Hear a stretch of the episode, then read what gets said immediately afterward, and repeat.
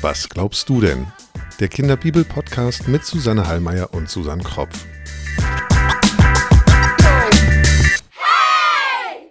Herzlich willkommen zu Folge 16 unseres Kinderbibel-Podcasts Was glaubst du denn? Mein Name ist Susanne Hallmeier und ich begrüße heute wieder Susanne Kropf, Pastorin in der Christuskirche Hamburg-Othmarschen. Hallo Susanne, schön, dass du heute bei uns bist. Hallo liebe Susanne. Wir finden, die Bibel ist ein total spannendes Buch. Es gibt viele großartige Geschichten, in denen es viel zu entdecken gibt. Es gibt Geschichten über Wunder, über Geheimnisse, über Gerechtigkeit, auch über Ungerechtigkeit. Über Helden, die aber auch manchmal einsam und verzweifelt sind oder Fehler machen. Wir möchten euch diese Geschichten erzählen und euch mitnehmen auf eine Entdeckungsreise durch dieses Buch der Bücher. Hier im Podcast sprechen wir über die Geheimnisse der Bibel und vor allem darüber, was für Kinder in diesen Geschichten steckt. Und wenn ihr Fragen habt zu den Geschichten der Bibel, die wir hier erzählen oder überhaupt rund um das Thema Bibel oder zu unserem Podcast, dann schreibt uns gern eine E-Mail Unsere Kontaktdaten findet ihr auf unserer Homepage unter www.kinderbibel-podcast.de. Wir schauen auf die Geschichte des Volkes Israel. Ein Volk, das Gott eng begleiten möchte und so zahlreich werden soll wie Staubkörner im Sand und Sterne im Himmel. In unseren letzten Podcast-Folgen haben wir die Geschichten der Bibel zu den Erzeltern erzählt. Sarah und Abraham, Rebekka und Isaak, Jakob mit Lea und Rahel. Auch auf Jakobs Bruder Esau lag ein Segen. Aus ihm entstammt das große Volk Edom. Wir bewegen uns hier immer noch in den Geschichten vom Alten bzw. Ersten Testament, die von vielen verschiedenen Menschen aufgeschrieben wurden. Und wir erzählen dir hier, was wir denken, was es mit den biblischen Geschichten auf sich hat. Aber es gibt so viele verschiedene Antworten auf all die Fragen, die die Bibel uns stellt. Wir finden es toll, wenn du dir deine eigene Meinung bildest oder Fragen stellst. Am Ende unserer letzten Folge haben wir es euch schon verraten. Wir starten nun mit der Geschichte über Josef. Es ist eine sagenumwobene, weltberühmte Erzählung. Für viele Menschen gehört die Josef-Geschichte zu ihren Lieblingsgeschichten der Bibel. Sie ist märchenhaft und wunderschön erzählt. Es ist eine spannende Familiengeschichte, die voller Höhen und Tiefen steckt. Sie berichtet uns von Liebe, aber auch echtem Leid, von Rache und Versöhnung. Sie erzählt von Auswanderung, von Karriere. Sie erzählt uns über hohen Aufstieg und tiefen Fall. Es wird um Träume gehen. In keiner anderen Bibelgeschichte dreht es sich so viel um Träume wie in dieser, die wir heute erzählen. Und natürlich wird es um den Segen Gottes für das Volk Israel gehen. Bevor wir starten, eine kleine Anmerkung, damit ihr nicht durcheinander kommt. Erinnert ihr euch noch an Jakobs Kampf am Fluss Jabok? Gott hatte Jakob damals gesegnet und ihm einen neuen Namen gegeben. Du sollst nicht mehr Jakob heißen, sondern Israel, denn du hast mit Gott und mit Menschen gekämpft und hast gewonnen. Zwar hat Jakob jetzt einen neuen Namen, aber die Autoren der Bibel legen sich da nicht so richtig fest. Mal nennen sie ihn Jakob, und mal Israel. Das wird uns von hier an öfter begegnen, es handelt sich dabei aber immer um ein und dieselbe Person, unseren Erzvater Jakob. Jakob lebt mit seiner Familie in Kanaan, im verheißenen Land. Er ist recht wohlhabend und hat große Herden. Er hat eine Tochter, Dina, und zwölf Söhne. Zwei davon hat ihm seine Lieblingsfrau Rahel geboren. Josef und den kleinen Benjamin. Er ist der Jüngste. Rahel ist damals bei der Geburt von Benjamin gestorben. Josef ist mittlerweile 17 Jahre alt und ist Jakobs Lieblingskind. Seine Brüder arbeiten auf dem Feld und hüten die Herden. Sie sind Hirten. Josef ist gern bei den Zelten und bei den Frauen. Ab und zu hilft er den Brüdern oder schaut er mal vorbei, aber so richtig handfest mitarbeiten tut er da, glaube ich, nicht. In der Bibel steht als erster Satz zu Josef, und er hinterbrachte ihrem Vater ihre üble Nachrede. Josef ist eine Petze. Ja, er rennt zum Papa und plaudert seinem Vater gegenüber aus, wenn seine älteren Brüder Mist bauen. Na, was man so macht auf dem Feld, wenn einem langweilig ist. Tiere hin und her scheuchen, Datteln bei den Nachbarn klauen. Da ist vielleicht auch mal ein kleines Schäfchen abhanden gekommen, wenn sie nicht richtig aufgepasst haben, weil sie Datteln geklaut haben. Genau. Und all das petzt Josef beim Papa. Nicht so richtig sympathisch, oder? Naja, zumindest gibt's dafür keinen Applaus von den Brüdern.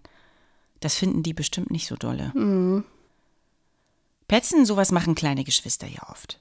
Ich habe zwei ältere Brüder und ich habe auch dauernd gepetzt. Zumindest erzählen sie das heute. Ob das wirklich stimmt, sei mal dahingestellt. Erinnern kann ich mich ehrlich gesagt nicht dran. Na, ist auch egal. Heute petze ich nicht mehr. Das ist, das ist doch ganz gut. In der Bibel steht, Israel aber hatte Josef lieber als alle seine Söhne, weil er der Sohn seines Alters war. Josef ist das Lieblingskind seines Vaters, und hier steht nun die Begründung, weil er der Sohn seines Alters war. Jakob war eben schon sehr alt, als Josef damals zur Welt kam. Dass Josef sein Lieblingssohn ist, das versteckt Jakob nicht. Die Brüder spüren das. Wahrscheinlich schon immer. Und nun passiert etwas, das diese Situation nicht wirklich besser macht. In der Bibel steht, Jakob machte Josef einen bunten Rock.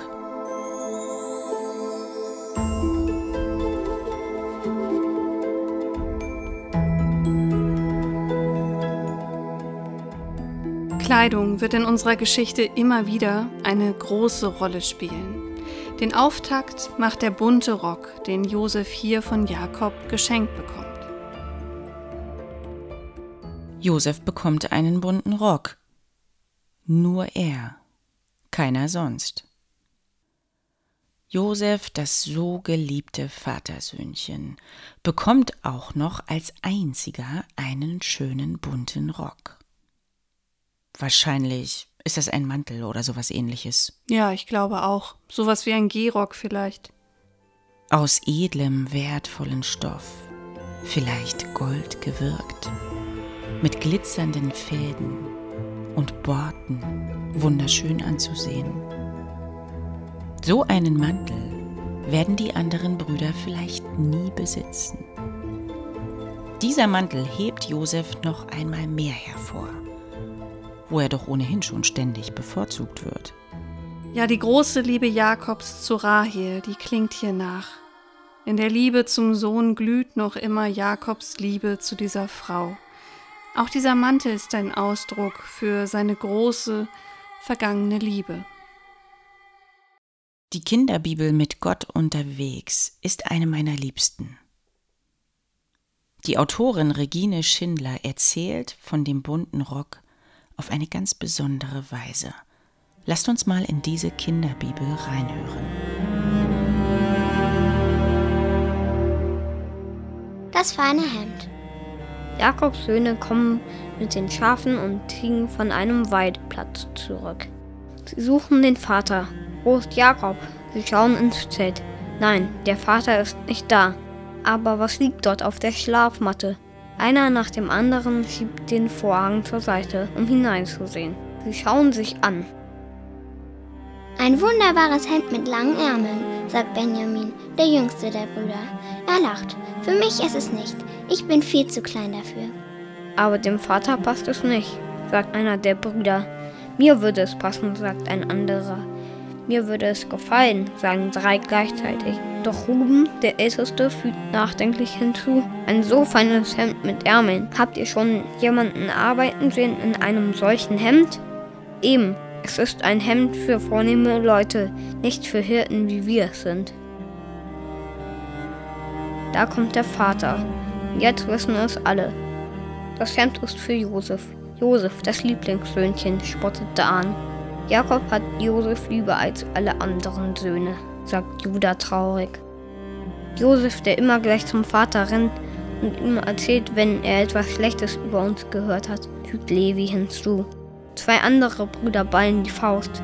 Wir hassen Josef. Er schmeichelt sich beim Vater ein.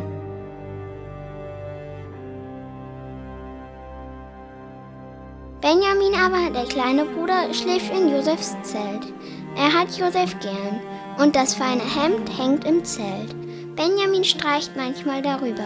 Er ist noch ein Kind, aber er hört gut zu, wenn die älteren Brüder miteinander reden. Er weiß, auf die Geburt Josefs musste der Vater lange warten. Josef ist der Sohn von Jakobs Lieblingsfrau Rahel. Vielleicht hat ihn darum lieber. Auch Benjamin ist Rahels Sohn. Er hat seine Mutter nicht gekannt. Sie ist bei seiner Geburt gestorben. Benjamin und Josef gehören zusammen.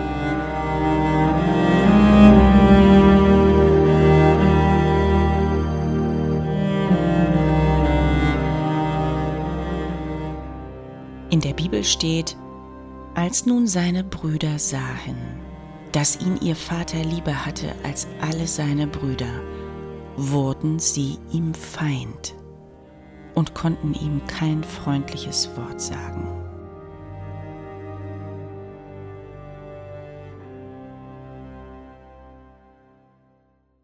Da ist ziemlich schlechte Stimmung unter den Brüdern. Keiner seiner Brüder ist mehr freundlich zu Josef. Vielleicht stellen sie ihm Fallen, wo sie nur können, oder sie tun so, als sei er Luft. Das muss weh tun. Susanne, ich finde die Aktion mit dem Mantel unklug von Jakob als Vater. Ja, das finde ich auch. Josef kann ja nichts dafür, dass Jakob ihn bevorzugt, auch wenn er sich das Petzen hätte sparen können. Er möchte ja zu seinen älteren Brüdern gehören, aber sie lassen ihn nicht. Sie können nicht einmal mehr freundlich zu ihm sein. Das spricht schon für eine tiefe Verletzung. Mm. Du hast doch auch Geschwister, oder Susanne? Ja. Jetzt stell dir mal vor, eine oder einer wird immer bevorzugt und bekommt jedes Mal eine Extraportion Nachtisch. Das ist doch Asche. Ja, das geht gar nicht. Jakob hebt immer nur seinen Josef hervor. Er könnte ja auch mal sagen: Mensch, die anderen zehn, das sind so tolle Hirten und die tragen zu unserem Auskommen bei. Deswegen müssen wir keinen Hunger leiden. Macht er aber nicht. Zumindest steht darüber nichts in der Bibel. Das stimmt. Jeder von uns hat schließlich unterschiedliche Gaben oder Talente. Manchmal werden diese Talente gar nicht bemerkt. Und manche Stärken seiner Söhne sind für Jakob vielleicht selbstverständlich, wie zum Beispiel das Hüten der Tiere auf dem Feld oder ein Feld bestellen. Das war bestimmt richtig harte Arbeit. Das glaube ich auch, und ich könnte das nicht. Jeder und jede von uns hat seine eigenen Stärken. Jeder von uns kann etwas ganz besonders gut und dafür andere Sachen eben nicht so gut. Nur weil andere etwas besser können als ich, muss ich ja noch nicht gemein werden. Oder ihn in eine Grube schubsen. Dazu kommen wir später noch. Hm. Stell dir mal vor, jeder könnte alles gleich gut. Das wäre doch total langweilig. Es gehört eben Stärke dazu anzuerkennen, dass jemand etwas richtig gut kann. Vielleicht sogar besser als ich. Kannst du das? Hm, gute Frage. Doch, das kann ich. Außerdem, wenn ich mich ständig mit anderen vergleiche, kann auf Dauer nichts Gutes dabei herauskommen. Denn Neid führt oft zu schlechter Laune. Vielleicht auch zu Streit. Viel besser ist es, wenn ich mich auf meine eigenen Stärke besinne und darüber nachdenke, was ich richtig gut kann. Denn wer auf andere neidisch ist, fühlt sich deswegen nicht besser, sondern schlechter. Da hast du recht. Sag mal, was kannst du denn besonders gut, Susanne? Keine Ahnung. Bibelgeschichten erzählen. Das stimmt. Superpower. Ich glaube, Pfannkuchen kriege ich auch ganz gut hin. Zumindest sagen das meine Kinder. Superpower. Und du? Ja, Ich glaube, ich kann ganz gut zuhören. Das kann ich bestätigen. Superpower. Und Volleyball kann ich auch ganz gut. Superpower. Und ihr? Was könnt ihr richtig gut? Macht euch doch mal Gedanken und findet zwei Dinge, die ihr richtig gern macht und die ihr richtig gut könnt. Superpower. Die Lage im verheißenen Land spitzt sich zu. Wir hören mal in die Bibel rein.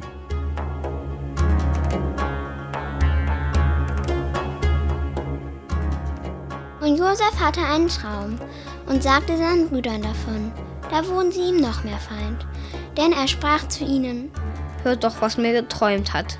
Siehe, wir banden Gaben auf dem Felde, und meine Gabe richtete sich auf und blieb stehen. Aber eure Gaben stellten sich ringsumher und neigten sich vor meiner Gabe. Da sprachen seine Brüder zu ihm, Willst du unser König werden und über uns herrschen? Und sie wurden ihm noch mehr Feind, um seines Traumes und seiner Worte willen.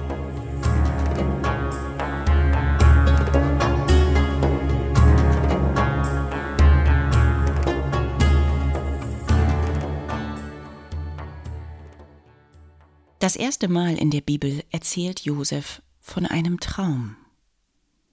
Er hat ein besonderes Talent. Er wird noch öfter träumen.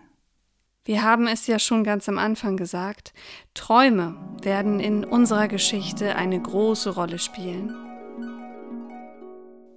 Noch kann Josef diese Träume nicht deuten. Das wird sich später ändern. Josef erzählt hier von einem Traum, in dem zuerst alle gleichwertig sind. Wir banden Gaben auf dem Felde.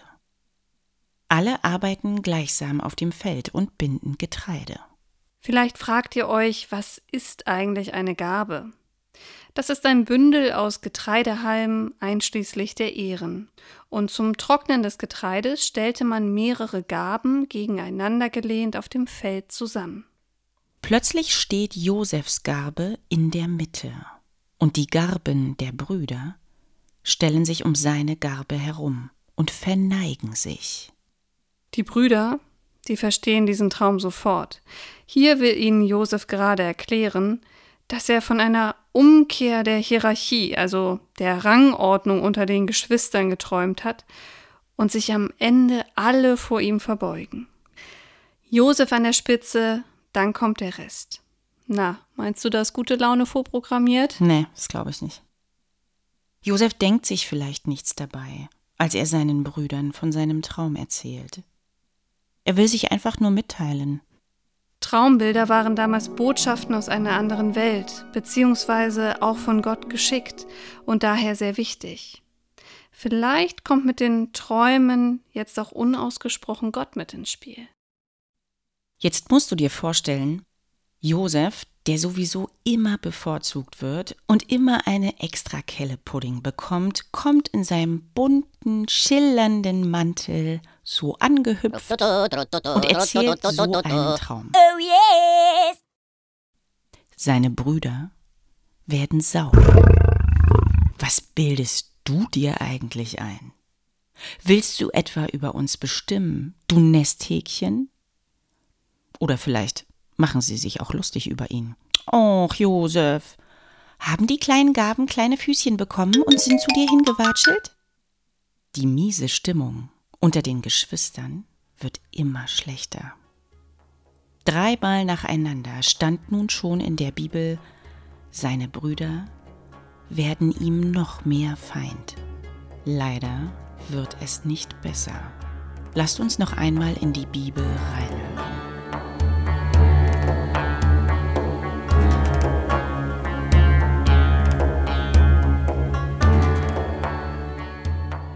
Hatte noch einen zweiten Traum.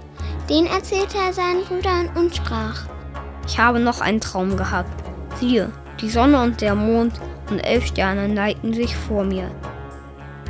Und als er das seinem Vater und seinen Brüdern erzählte, schalt ihm sein Vater und sprach zu ihm, was ist das für ein Traum, den du geträumt hast? Sollen denn ich und deine Mutter und deine Brüder kommen und vor dir niederfallen? Und seine Brüder ereiferten sich über ihn, aber sein Vater behielt diese Worte.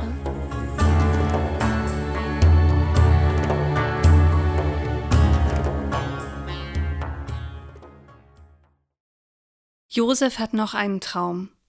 Im ersten Traum waren es unzählige Gaben. Nun sind es genau elf Sterne plus Sonne und Mond. Also genau die Anzahl seiner Brüder. Sonne und Mond könnten für Mutter und Vater stehen. Die Brüder regen sich noch mehr auf als vorher schon, und selbst seinem Papa Jakob wird es jetzt zu bunt.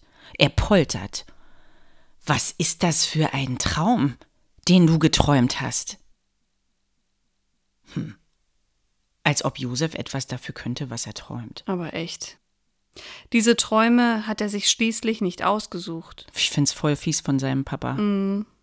Was ich hier ganz interessant finde, über den ersten Traum regt Jakob sich übrigens nicht auf.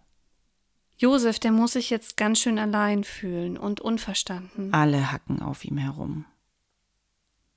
In der nächsten Zeit hat Josef erstmal Ruhe vor den Brüdern. Papa Jakob schickt die zehn älteren Brüder mit den Viehherden ziemlich weit in den Norden. Wahrscheinlich, weil das Weideland dort gerade besser ist. Die Tiere sollen fressen und Fleisch ansetzen. Das kann Monate dauern. Merkst du das, Susanne? Wieder wird Josef bevorzugt. Er darf zu Hause bleiben und die Brüder müssen losziehen und arbeiten. Das stimmt. Eines Tages kommt Israel zu Josef. Deine Brüder hüten zwar das Vieh, aber weißt du, Josef, allmählich werde ich unruhig. Mit zehn jungen Männern nimmt es wahrscheinlich keine Räuberbande auf. Aber langsam mache ich mir doch Sorgen. Und außerdem nicht, dass die wieder Unfug treiben. Mit den Tieren. Geh zu ihnen und schau mal nach, wie es bei ihnen läuft. Und dann kommst du zurück und berichtest mir, ja? Josef soll wieder den Aufpasser machen und Bericht erstatten. Ausgerechnet der Vater teilt Josef den Auftrag, der ihn ins Unglück stürzt. Er schickt ihn ins Verderben. Aber erstmal muss sich Josef auf den Weg machen. Gesagt, getan. Josef zieht arglos los. Er hat ja keine Herden dabei und ist deswegen bestimmt schneller als die Brüder.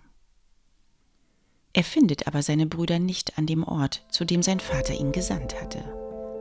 Er sucht und sucht, vielleicht sogar ein paar Tage aber er findet die Brüder nicht. Und irgendwann spricht ihn ein Mann an, ein Fremder. Und er sagt, sag mal, wen suchst du denn hier? Und Josef antwortet, ich suche meine Brüder. Weißt du, wo sie sind? Und der Mann antwortet, nee, die sind schon eine Weile weg. Ich hörte, sie wollen woanders hin. Und der Mann beschreibt Josef den Weg. Und er geht weiter. Sag mal, wo kommt denn dieser Mann auf einmal her? Schon komisch, oder? Ist das ein Zufall? Was glaubst du denn, Susanne? Hm. Zufälle gibt es ja in der Bibel bisher nicht so viele. Hat vielleicht Gott seine Hand im Spiel? Bisher ist von Gott in unserer Geschichte irgendwie keine Rede. Das fällt schon auf, oder? Anders als in unseren vorherigen Geschichten gibt es in der Josefsgeschichte nur sehr wenige Aussagen über Gott in der Bibel. Eher so zwischen den Zeilen. Die spannende Aufgabe für alle, die diese Geschichte hören oder lesen, lautet also, man muss Gott im Verborgenen suchen. In der Bibel steht in unserer Geschichte nicht, Gott sprach zu Josef oder Gott sandte einen Boten. Auch ist Gott nicht der eindeutige Absender seiner Träume. Immer wieder bekommt man den Eindruck, dass hier eine unsichtbare Hand im Spiel ist, die lenkt und leitet. Aber das ist nur ein Verdacht. Es wird noch viele überraschende Wendungen in unserer Geschichte geben. Mhm. Zurück zu Josef auf dem Feld. Der Mann hat Josef also den Weg gewiesen, und irgendwann findet er seine Brüder. Er winkt und ruft von weitem schon. Die Brüder sehen ihn kommen. Er ist noch in weiter Ferne. Josefs bunter Mantel leuchtet ihnen im Sonnenlicht entgegen. Und schon fangen sie an zu lästern. Ach, seht, der Träumer kommt daher. Oh, bitte, nicht der schon wieder. Ach, der König, der Herrscher des Weltalls. Der kleine Schnösel? Oh, der kann mir echt gestohlen bleiben, dieser eingebildete Besserwisser. Die Brüder schmieden nun einen hundsgemeinen Plan. Die Gelegenheit ist günstig wie nie. So weit weg von zu Hause können sie ihn ein für allemal loswerden. Weg mit Josef. In der Bibel steht, sie sprachen. So kommt nun und lasst uns ihn töten und in eine Grube werfen und sagen, ein böses Tier habe ihn gefressen, und so wird man sehen, was seine Träume sind. Die Brüder sind blind vor Hass. Sie können und wollen nicht abwarten, was aus Josefs Träumen wird. Er wird schon sehen, was er von seinen blöden Träumen hat. Sie wollen nicht nur ihn töten, sondern auch seine Träume. Josefs Träume sind der Grund für ihren hinterhältigen Plan, nicht die Vaterliebe oder der bunte Rock es gibt ja so einen alten Spruch, Susanne. Absicht ist die Seele der Tat. Das bedeutet so viel wie jemand weiß ganz genau, was er da tut oder plant. Auch die zehn Brüder planen den Mord an Josef in vollem Bewusstsein. Da kannst du mal sehen, Susanne, wie tief ihre Verletzung sitzt. Mhm.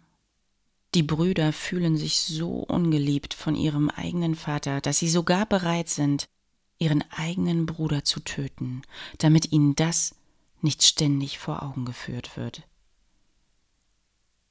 Erst Kain und Abel, dann Jakob und Esau und jetzt das. Mann oh Mann, in der Bibel ist echt ständig was los, vor allem unter Geschwistern. Das kannst du aber laut sagen. Sag mal, gibt's denn keinen unter den Brüdern, der Mitleid hat? Doch. Ruben. Er ist der älteste Sohn Jakobs, den ihm Lea gebar. Josefs großer ältester Bruder. Zumindest einer von den Brüdern scheint hier irgendwie noch einigermaßen bei Verstand zu sein.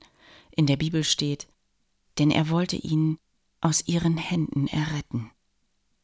Er schlägt den anderen vor, vergießt nicht Blut, sondern werft ihn in die Grube hier in der Wüste und legt die Hand nicht an ihn.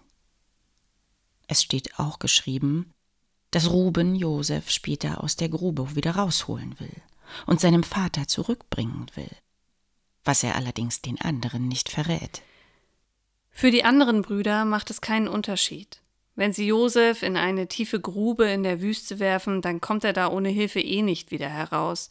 Draufgehen wird er also sowieso.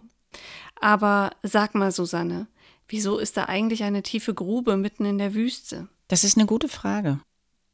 Das Einzige, was ich mir vorstellen könnte, ist so eine Art Wüstenbrunnen. In manchen Kinderbibeln oder Büchern wird diese Grube, von der wir gerade gesprochen haben, auch als Brunnen oder Zisterne bezeichnet. Das Wort Zisterne bedeutet übersetzt so viel wie unterirdischer Wasserbehälter. Es ist ein ziemlich großer unterirdischer Hohlraum, früher meistens aus Stein gemauert oder er wurde in den Stein gehauen. Mit diesen Zisternen wird Regenwasser aufgefangen und gespeichert. Zisternen gibt es seit langer Zeit. Schon in der Steinzeit wurden Zisternen gebaut. Und bis heute werden Zisternen als Wasserspeicher genutzt. In der Gegend, in der unsere Bibelgeschichte spielt, gab es oft wenig Regen. In der Wüste sowieso. Das Regenwasser war kostbar. Deswegen wurde es in solchen unterirdischen Wüstenbrunnen aufgefangen. Die waren bestimmt ziemlich tief. Das glaube ich auch. Und allein kommt man da nicht wieder heraus. Nee. Und in so eine tiefe Grube wollen die Brüder Josef werfen. Josef kommt nun bei seinen Brüdern an, und jetzt stell dir mal vor, auf welche Stimmung er dort trifft.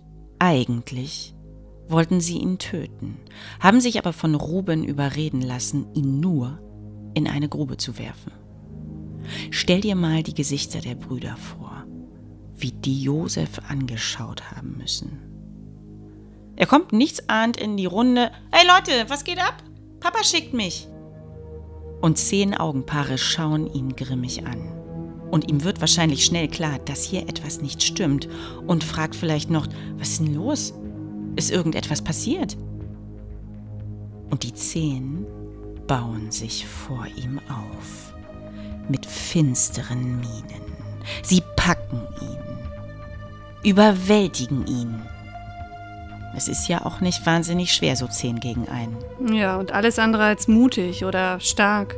Und sie werfen ihn in eine Grube. Und vorher haben sie ihm noch seinen schönen bunten Mantel ausgezogen. Ja, wir haben es ja vorhin schon erwähnt, Kleidung spielt hier echt eine große Rolle.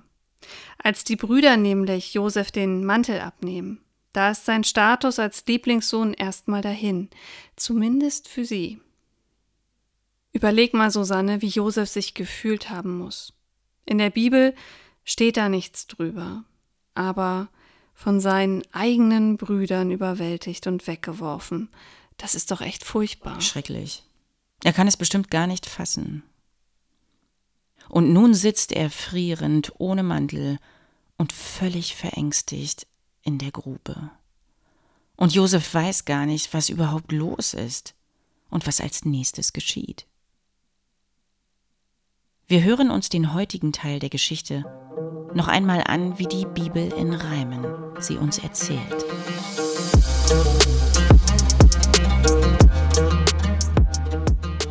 Im Land Kanaan ließ Jakob sich nieder.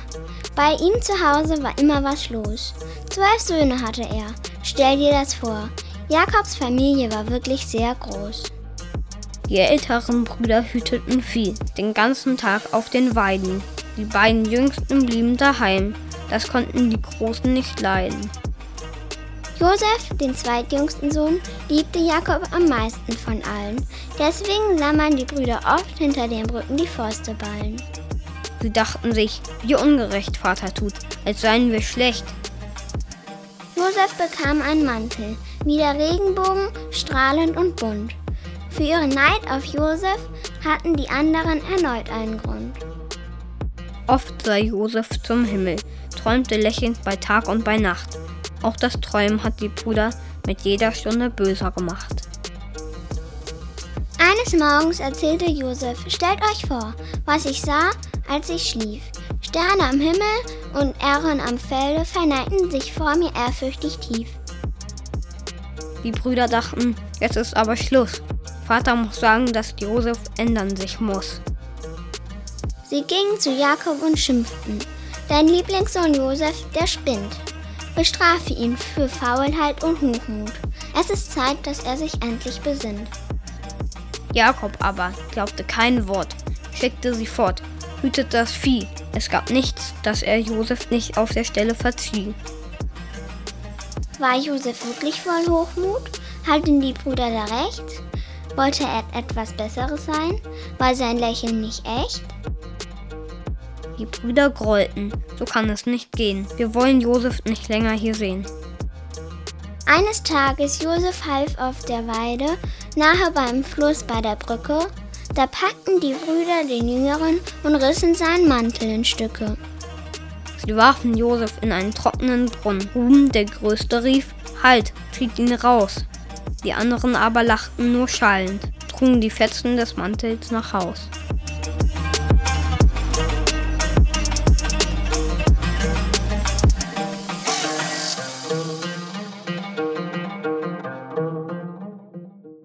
Nun sitzt unser Josef in einer tiefen Grube, weit weg von zu Hause. Vielleicht hofft er noch, dass seine Brüder sich nur einen fiesen Scherz mit ihm erlauben und ihn irgendwann nach ein paar Stunden wieder herausholen. Ob er darauf vertraut, dass er da wieder rauskommt? Oder dass Gott ihm hilft?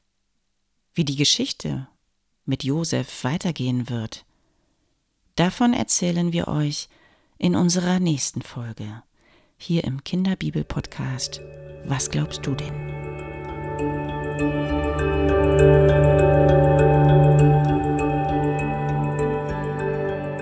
Was glaubst du denn? Der Kinderbibel-Podcast mit Susanne Hallmeier und Susanne Kropf.